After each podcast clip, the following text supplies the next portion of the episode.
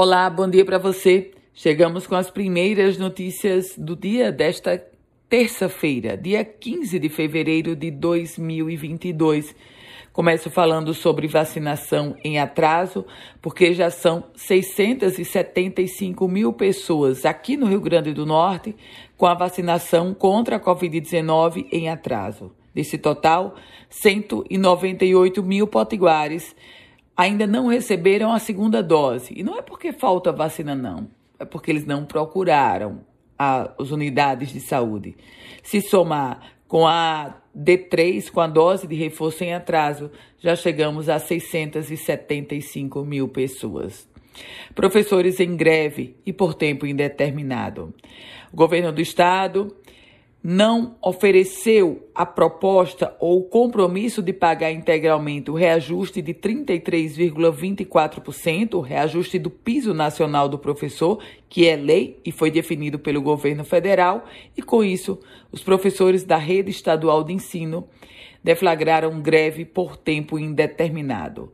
A proposta do governo foi tão somente pagar o reajuste integral para aqueles professores que não recebem o piso. Os demais receberiam apenas 13%, com a promessa do restante do percentual ser discutido lá em dezembro. Procurador da República, alvo de processo. O procurador da República em Mossoró, Emanuel de Melo Ferreira, virou alvo de um processo administrativo disciplinar no Conselho Nacional do Ministério Público. A denúncia é de que ele teria excedido as suas funções, ajuizando ações com a finalidade de promover patrulhamento ideológico, externando posicionamento político partidário em ataques tanto a pessoas investigadas por ele quanto membros do Ministério Público Federal nas redes sociais. Esse fato está com o corregedor Rinaldo Reis, que defendeu a abertura, naturalmente, do processo disciplinar. E o Rio Grande do Norte tem três finalistas no prêmio Educador Nota 10. Três professores potiguares são finalistas do prêmio Educador Nota 10, um prêmio que foi criado lá em 1998 pela Fundação Vitor Chivita. Trago notícias agora sobre o esporte, porque Leandro Senna está na expectativa para saber se vai ser mesmo efetivado como treinador do América do Rio Grande do Norte. Câmara retomando as atividades. A Câmara Municipal de Natal abriu hoje o ano legislativo com a leitura da mensagem anual do prefeito Álvaro Dias, a segunda do atual mandato.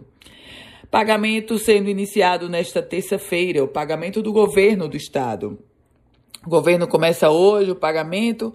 Servidores que ganham o valor bruto de até 4 mil reais terão o depósito integral nesta terça-feira. Os demais receberão 30% do salário, o restante só ao final deste mês. Com as primeiras notícias do dia, Ana Ruth Dantas, desejando a você um ótimo e produtivo dia.